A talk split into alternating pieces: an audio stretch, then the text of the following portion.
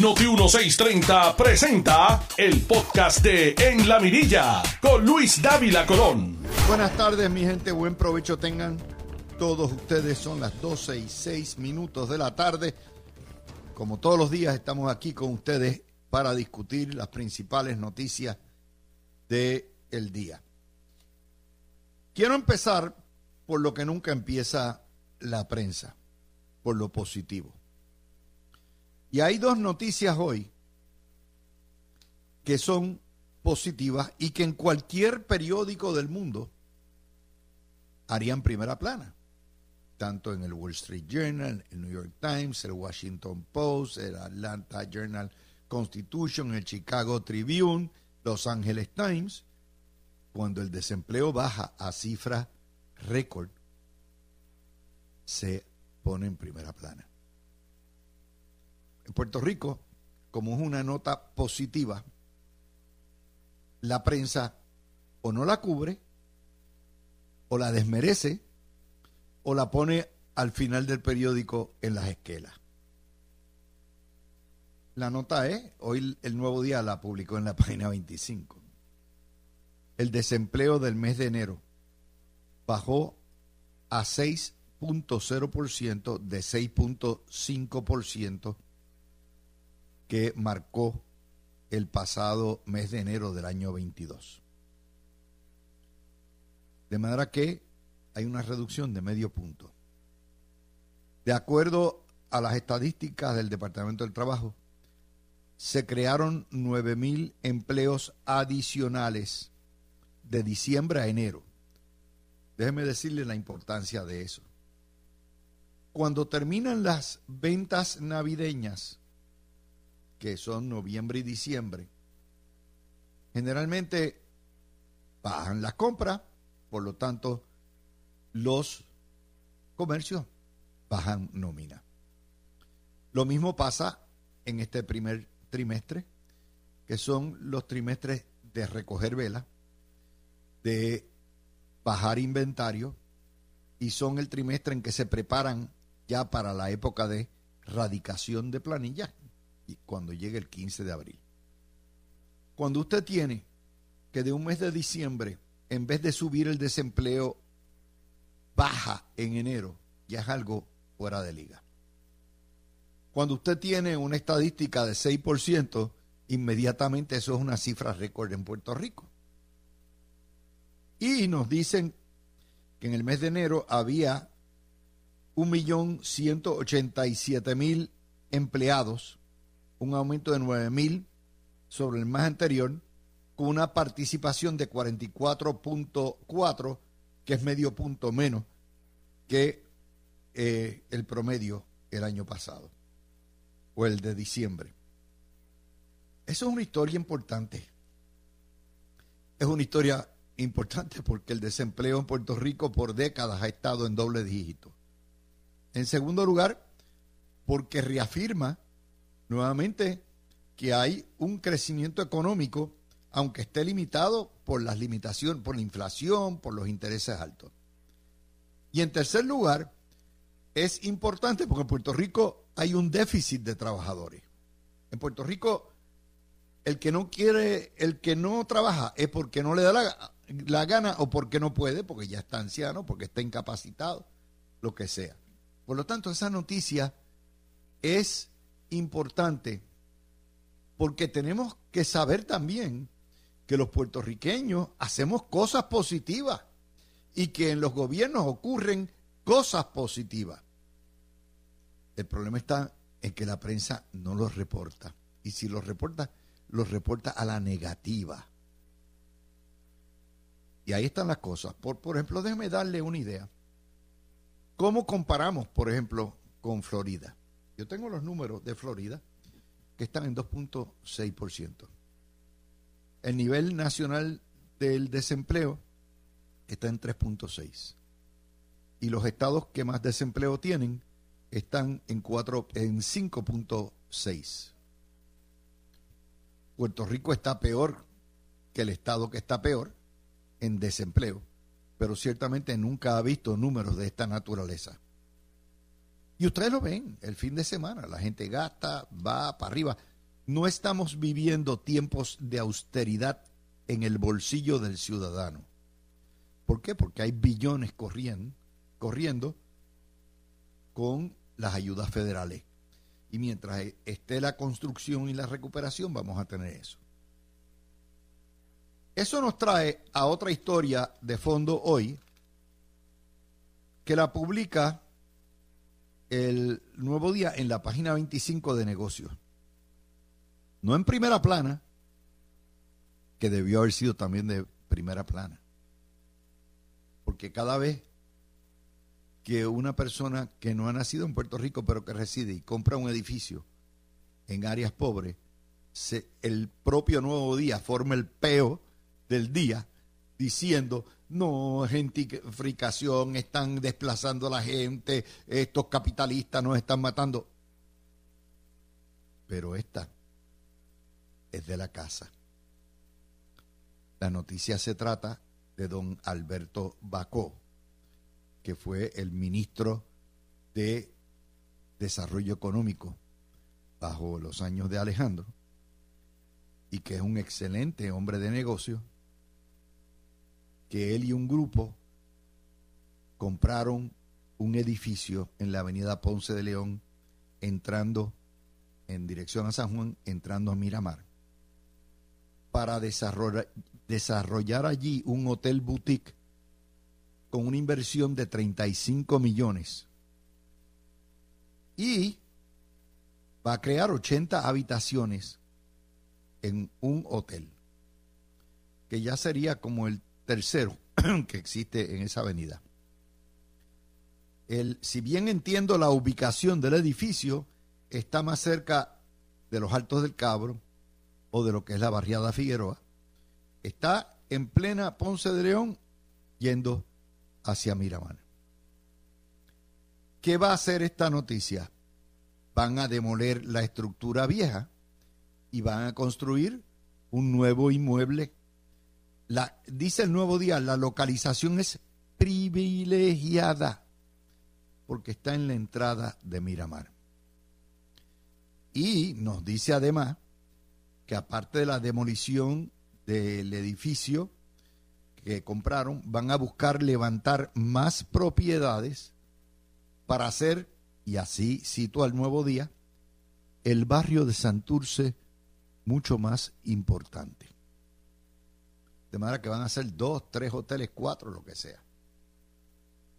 Yo felicito a don Alberto Bacó, que te recordarán que cuando Agapito él dijo no me vale y había el lío en el 14, él se fue en un safari de verdad con África, eh, para África, con María Luisa Ferré y su esposo Cyril Meduña, y aquello fue un escándalo, porque en el medio de la quiebra nosotros pues nuestro ministro de Economía se fue de safari. Aparte de eso, Alberto Baco es un buen hombre. Y esto es una gran idea. Es, ustedes saben que hay que revivir el casco de Santurce, hay que revivir nuestras áreas demacradas, hay que revivir económicamente, particularmente Santurce. Pero Santurce como Puerto Rico tiene nada más que dos clases, ¿verdad? Los lo que son los más pudientes que viven en Miramar, en el condado, que es parte también de Santurce, y en Miraflores, y los que viven al sur de la Ponce de León, que se llama la franja de la Fernández Junco. Y esto es bueno, representa empleo, representa un retorno a la utilización de la ciudad como se debe, esto es bueno porque representa más ingresos para el turismo, representa más espacios de cama. Esto es bueno como quiera que usted lo mire. Pero el nuevo día no es intelectualmente honesto ni ideológicamente consistente. Porque todos los líos que forman si se llamara en vez de Alberto Baco, Mr. John Peterson o Mr. Eh, Ralph este, Emerson y comprara una propiedad en Santurce, barrio deprimido, y la restaurara o en este caso le da bola, se, el periódico de la familia Ferrer Ángel, los dos periódicos forman, ponen el grito en el cielo y hablan. Aquí llegaron los capitalistas, están destruyendo la ciudad, vienen a desplazar a los pobres, eh, hay gentrificación, están, nos están sacando de la patria, eh, no cumple con los permisos, rompen la armonía arquitectónica del Santurce que se hizo y se construyó en los 20 y los 30 hace 100 años. No tienen los permisos, ahí había un asentamiento taíno. Bueno, nos dicen barbaridades. Porque estamos hablando de un periódico, un medio que es totalmente esquizofrénico. Mientras sus dueños son dueños de muchas propiedades y muchos negocios inmobiliarios, mientras sus dueños tienen casas hasta en Vermont y casas playeras, mientras sus dueños tienen inversiones capitales en la renovación de estructuras viejas y en hoteles. Por otro lado, cuando alguien compra y desarrolla, le caen encima con el titular comunista para encima. Y yo me alegro que eso no se lo hayan hecho al pana Alberto Bacó. Porque el problema no es el desarrollo. El problema es cómo el medio de forma hipócrita condena a unos y a otros les da inmunidad total. Y no puede ser. Yo he dicho aquí miles de veces que hay que felicitar a la familia Ferrer Rangel, ¿verdad? Porque el esposo de una de las dueñas, María Luisa, el esposo Cyril Meduña, mete capital, desarrolla estructuras para hotel, para distintos negocios y lo ha hecho muy bien. Y eso aporta al bienestar, bienestar de Puerto Rico. Con el viejo Departamento de Estado lo han convertido en un tronco de hostelería, un tronco de hotel.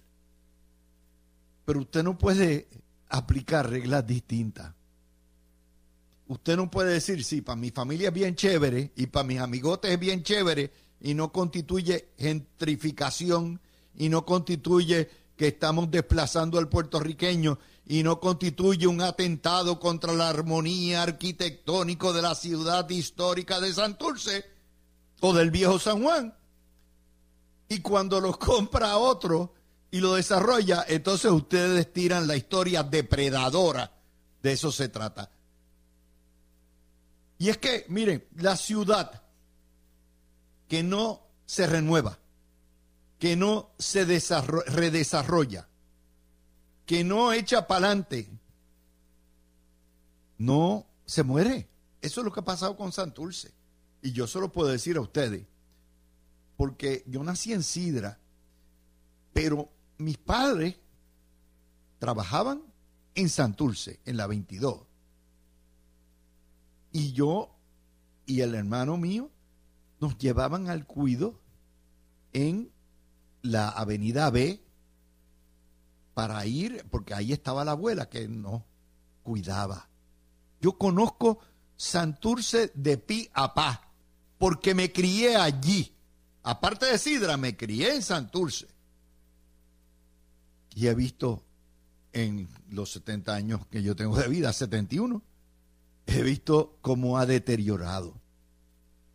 Yo me crié en esa gran ciudad donde habían cerca de treinta y pico de cines, teatros, habían comercios, habían buenos restaurantes, había bullicio en la calle, había tiendas por departamento.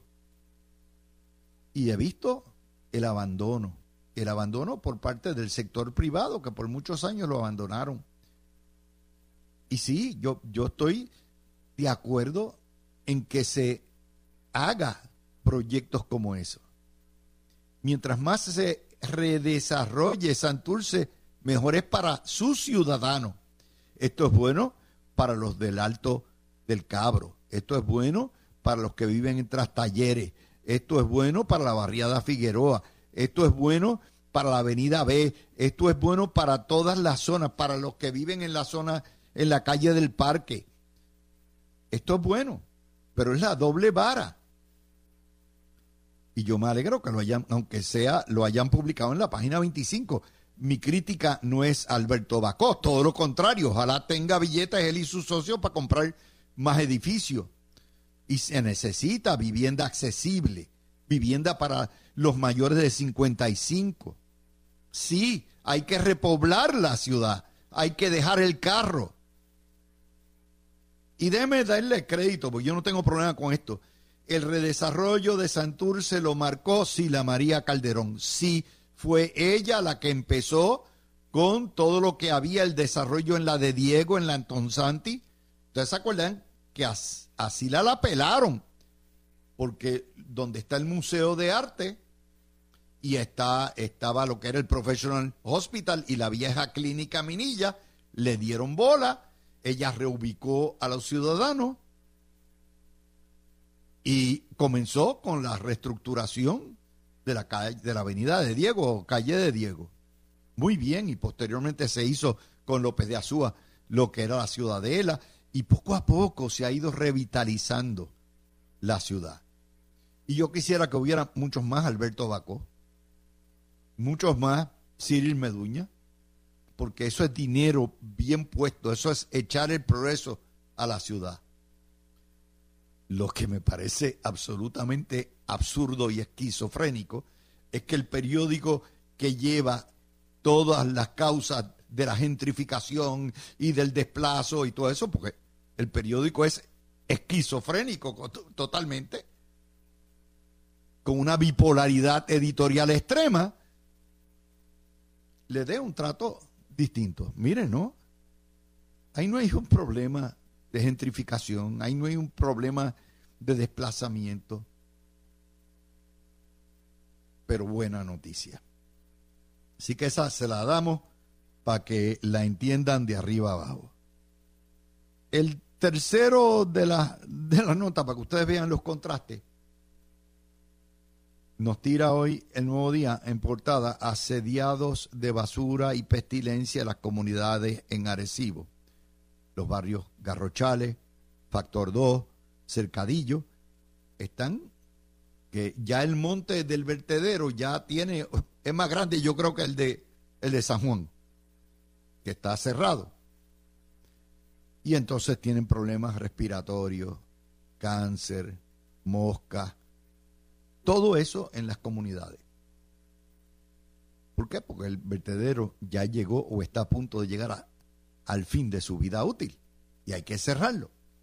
Pero eso me trae a otra de las contradicciones de la prensa del país, que cuando alguien propone una alternativa para vertir o deshacernos de los desperdicios sólidos, ah, ah tampoco. Aquí se propuso lo que ella, lo que era waste to energy, que son plantas que queman basura y la convierten en abono. Y no, no se puede porque eso daña a los pajaritos, contamina los acuíferos, todo eso. Cuando por otro lado, se, las campañas de reciclaje no lo pueden hacer todo. Y Puerto Rico debiera de tener no digo yo una, ocho, ocho plantas regionales de waste to energy. Porque nos vamos a poner de sombrero la basura, no. Nadie quiere los vertederos. No la podemos montar en una barcaza y llevárnosla porque nos costaría un delirio. En algún lugar tenemos que poner la basura. Pues la idea es quemarla, pero no se puede, porque no, eso envenena. Entonces, ¿cuál es? Ah, plantas de composta también que es otra manera, se va degradando la basura, la que tiene origen orgánico, y de ahí se saca energía y abono también. También se han opuesto. Pero aquí hay mucho que ver con el municipio, el corrupto alcalde de Arecibo. No le importa un bledo a las comunidades, eso queda claro. Y encima de eso, la EPA, porque es la EPA la que tiene que aplicar aquí la regla. Ah, pero la EPA está dirigida aquí por Popular y el alcalde es popular. deja que siga ahí llevando basura. Sí, total, qué diablo. La noticia es terrible. Todos los que viven cerca o en la periferia de un vertedero saben lo que ellos representan. No es solamente ahí. Váyase al expreso de Diego y mire a la derecha, cuando usted ve, va para Dorado, lo que es en Toa Baja, después, pegado al barrio Campanilla, que tienen ahí el vertedero, vertedero. Y aquí hay que ponerse ya las botas y decir se acabó y apretarse la cintura y decir todos esos vertederos me los cierran y me van a construir plantas de reciclaje o de conversión de basura a energía. Pero mientras eso no pase, vamos a tener estas quejas. Mire, yo llevo 50 años analizando política. En esos 50 años yo no he visto un caso, un año donde no haya quejas de los vertederos. Y tú dices, no, porque la vida útil y entonces expanden la vida útil. Acaben y prohíbanlo. Se acabó. Con esas tres noticias, llego. Cuando venga, vamos a hablar de las noticias políticas y vamos a hacer un segundo video. Así que los que están en este video, por favor, recuerden que esto es un servicio mayormente para los que nos ven de los que están fuera de Puerto Rico, todos los boricuas que nos escuchan, que Noti1 y no pueden accesar eh, porque yo no estoy en el estudio Noti1 propiamente, y tengan, es un suplemento, parte de los servicios que damos aquí en Noti1. Son las 12 y 26 minutitos. Regreso con. Tú escuchas el podcast de En la Mirilla con Luis Dávila Colón por Noti1630. De vuelta con ustedes, mis amigos, en este segundo video y segunda parte de La Mirilla. Antes que nada, no puedo continuar analizando noticias si no le mandamos un abrazo solidario a ese fabuloso Team Rubio que ayer ficharon, nos dieron un knockout, no, no solamente un knockout, sino que un juego perfecto con el pitcher de León. Eh, esa victoria viene después de una derrota amarga donde Venezuela casi nos, bueno, nos explotó el pitcher. Eh, la primera, de la primera, de la primera solta, casi a la primera entrada. Y obviamente ayer, pues el picheo de primera línea funcionó. Nos hace orgulloso, pero mañana tenemos que ir contra nuestros hermanos al otro lado del charco, los dominicanos, que tienen otro trabuco más. Y eso, esto es en realidad la verdadera serie del Caribe, cuando tienes a Venezuela, eh, tienes a Puerto Rico, a República Dominicana, a Cuba, Nicaragua, jugando todo. Buen béisbol. Pero aparte de eso, eh, ayer hubo un, intercambio de tweets eh, y el compañero Jay Fonseca escribió algo que me pareció bien lógico, bien razonable, es decir, no lo dañe, eh, no lo dañen el deporte de las poquitas cositas que nos unen, no lo dañen. Y ciertamente eh, todos los fanáticos en Puerto Rico somos los mejores dirigentes detrás de tercera base y en los bleachers, ustedes lo saben. Desde eh, ser puertorriqueño y tener un equipo, seguir un equipo de, de pelota significa que usted va a estar detrás de tercera base, primera base, o en el bleacher cuestionando lo que hace el dirigente o si juegan mal cuando hay una pifia. Eh, somos los primeros en gritar y en aplaudir, pero también los más mordaces criticando.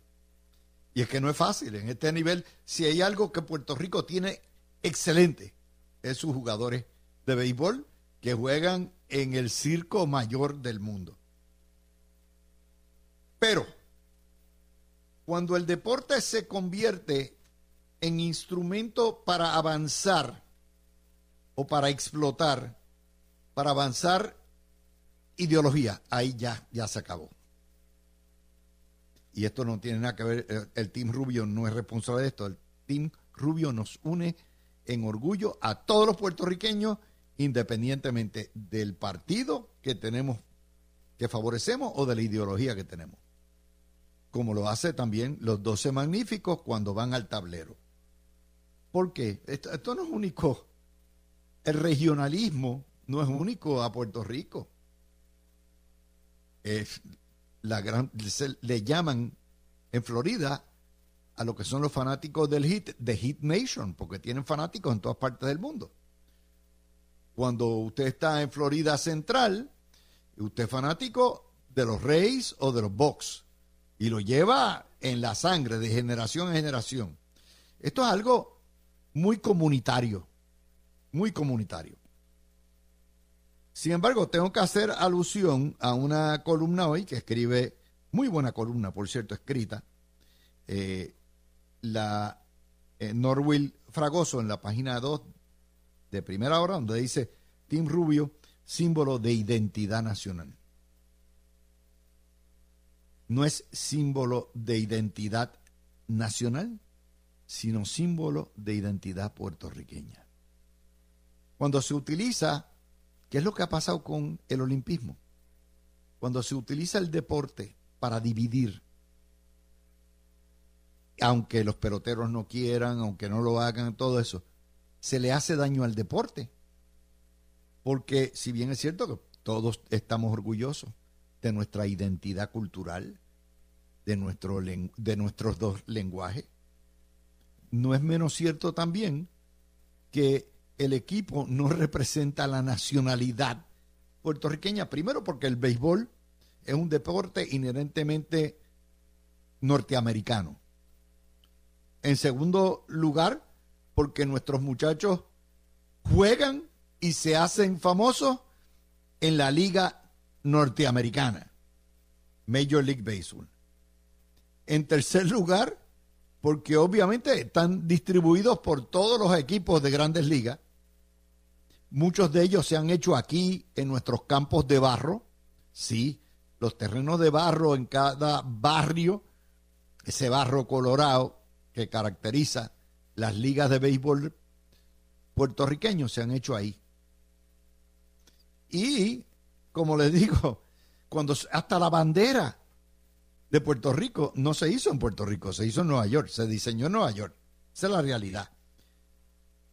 Y nuevamente utilizar el deporte para avanzar. Puerto Rico siempre tendrá sus equipos, siempre tendrá sus grandes peloteros baloncelistas. Y esta cuestión de poner el nombre de Puerto Rico en alto, hello, no vamos a no vamos a dejar de ser buenos puertorriqueños si perdemos o si ganamos. Es un juego después de todo, es un negocio después de todo, un negocio capitalista norteamericano después de todo. Y ahí estamos. Les recomiendo que lean la columna y me imagino que nuestro panel tendrá algo más que decir. Vamos a ir a otra de las notas en el día de hoy y tiene que ver con una otra locura más que da Ángel Matos. Dios mío, Ángel. Este no necesita un aplausómetro. Ángel Matos necesita un brutómetro. Pide que cierran y vendan el centro Minilla. Porque que tiene asbesto, tiene hongo, cuesta mucho repararlo y todo esto. Vamos Vamos a empezar por donde estamos. Ciertamente, el centro Minilla está en manos de la autoridad de edificios públicos, está quebrada. Una autoridad quebrada dentro de un gobierno quebrado, el Estado Libre Asociado de Puerto Rico. Y dice Ángel Matos que no aparece dinero para rehabilitarla. Falso. Totalmente falso. Es que no quieren asignar dinero para rehabilitarla. Es distinto. De acuerdo a lo que informa hoy Noticel, el costo de saneamiento de asbesto de los edificios Minilla son dos. Y la reconstrucción, porque no hay que tirar varilla, ni hay que tirar nuevo cemento, ni nada, costaría 100 millones de dólares Ustedes dicen, wow, 100 millones. Claro, para usted y para mí 100 millones es un huevo, chavo. Pero, piensen todo lo que se gasta aquí. El ciclo olímpico nada más cuesta 54 millones de pesos. En dos ciclos olímpicos pagamos una reparación y una renovación de Minilla. En segundo lugar, nada más que el hospital de Vieques para servir a 9.000 ciudadanos, y recuerden que el centro Minilla sirve a 3.2 millones de ciudadanos, porque ahí están concentradas las agencias del gobierno, y eso lo tenía ya desde los tiempos de Luis Muñoz Marín y don Luis Ferrer se hablaba de que era deseable tener todas las agencias o la mayoría de las agencias en un lugar donde los ciudadanos pudieran acudir, tener servicios eficientes y a la misma vez si necesitan ir a distintas agencias no tienen que estar brincando como los conejos. Tiene muy buen sentido. Aparte de que era para darle vida a Santurce que comenzaba su decaimiento. Pero piénsenlo, el, si el hospital de que vale 80 millones de pesos y gastamos lo que sea con la cuestión del olimpismo, ¿usted me quiere decir que no pueden aparecer 100 millones de dólares para repararlo? Lo que me lleva a la pregunta es, ¿a quién quiere favorecer? ¿Quién está velando el centro Minilla? ¿Para qué? Bueno, pues arréglenlo, ciérrenlo por dos o tres años en lo que se remodela, se actualiza. De hecho, yo soy de los que pienso que la fortaleza donde están las oficinas del gobernador se debe cerrar y dejar la fortaleza meramente para la residencia del gobernador si quiere y para un museo que la gente venga y lo disfrute. Y usted dice, ¿y dónde diablo vamos a poner la oficina del gobernador? Fácil tráiganla a lo que eran las oficinas del Banco Gubernamental de Fomento, que ese edificio de tres o cuatro pisos que hay en el medio de las dos torres, ya está. Pero no. Ahora de Ángel Mato la idea es llevarnos, llévate todas las agencias. Usted sabe lo que va a costar alquilar o comprar dependencia para las 80 agencias que tiene Puerto Rico, oficinas y oficinitas. No hace sentido. Nada más que en alquiler o en construcción. Se van huevos. Miren lo que ha pasado con educación. Si hubiéramos pagado el edificio de educación eh, hace tiempo, en vez de alquilarlo, no tendríamos, nos hubiéramos ahorrado cientos de millones de pesos. Lo mismo pasó con la OAT, con los edificios del apelativo y donde están las oficinas administrativas de la OAT. Pero nadie se le ocurre. ¿Por qué? Porque lo fácil es venderlo. ¿Y por qué lo quiere vender Ángel Mato? Porque tiene algún amigote que quiere comprarlo. Yo no tengo problema si lo compran, si lo rearreglan y lo convierten en apartamentos de clase media para gente que pueda, de vivienda accesible.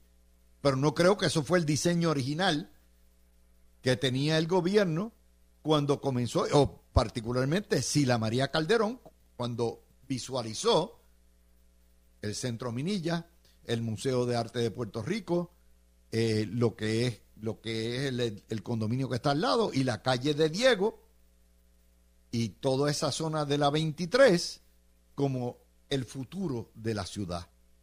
Pero ese futuro de la ciudad necesita empleados públicos para que prosperen los negocios, para que puedan vender propiedades para los que trabajan cerca. O sea, esto es una locura.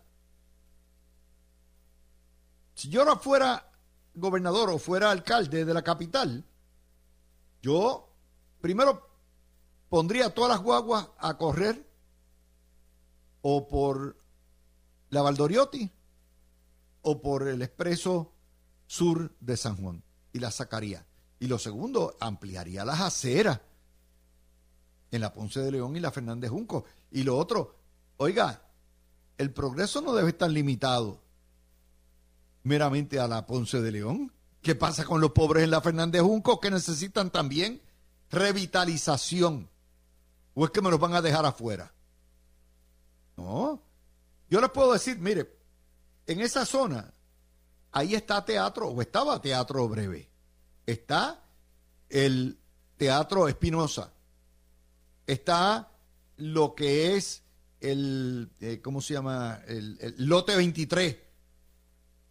Todo eso necesita, ojalá podamos replicar lo que es la renovación de la ciudad y se ha hecho en la 23 por toda la avenida. No es meramente para los, para los que tienen billetitos en Miramar y para los hoteles en Miramar y la zona turística en Miramar. Es todo Santurce, desde Miraflores hasta el centro de convenciones. Pero de eso no se les ocurre hablar porque son cosas que no, es muy superficial. Véndelo ahí para el caray, lo hacemos a la culipolle, alguien que se lo lleve en precio de, en venta de fuego y para el. No.